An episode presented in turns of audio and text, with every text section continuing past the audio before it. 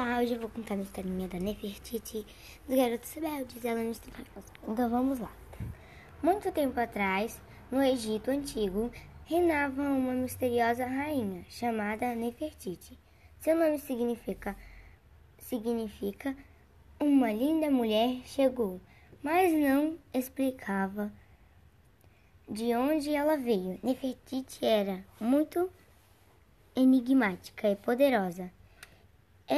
Teve seis filhas e reinou ao lado do marido Akhenaton. Os dois usa usavam a mesma coroa e lutavam lado a lado.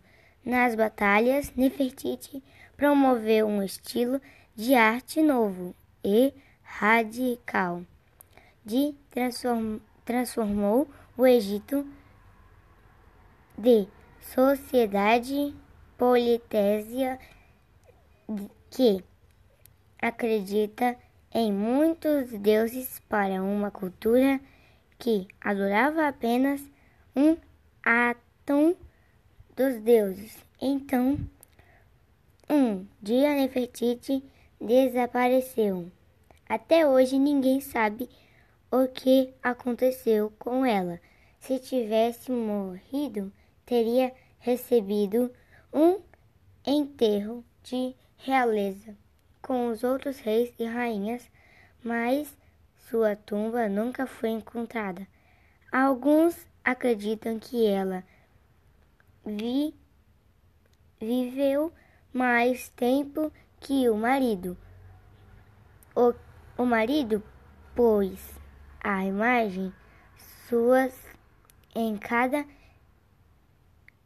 canto da tumba dele.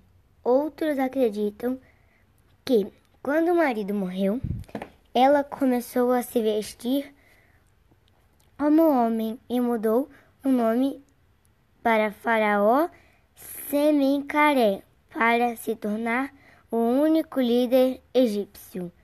Alguns anos atrás, arqueólogos estavam trabalhando na tumba de outro grande rei, Tutankhamon. É, eu conheço Tutankhamon também.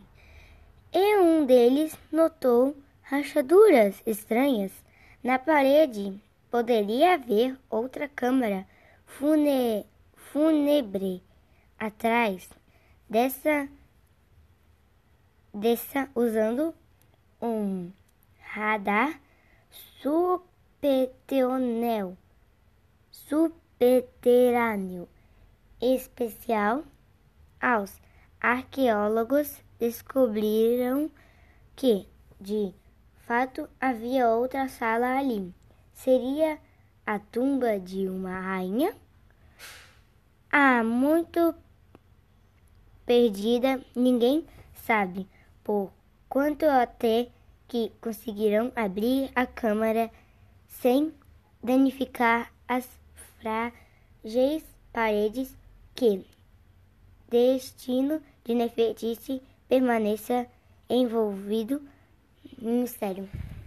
Só que não tá mais em mistério, porque já descobriram, encontraram a tumba dela escondida. Tem milhares de tumbas naquela câmara secreta. Então é isso. Tchau.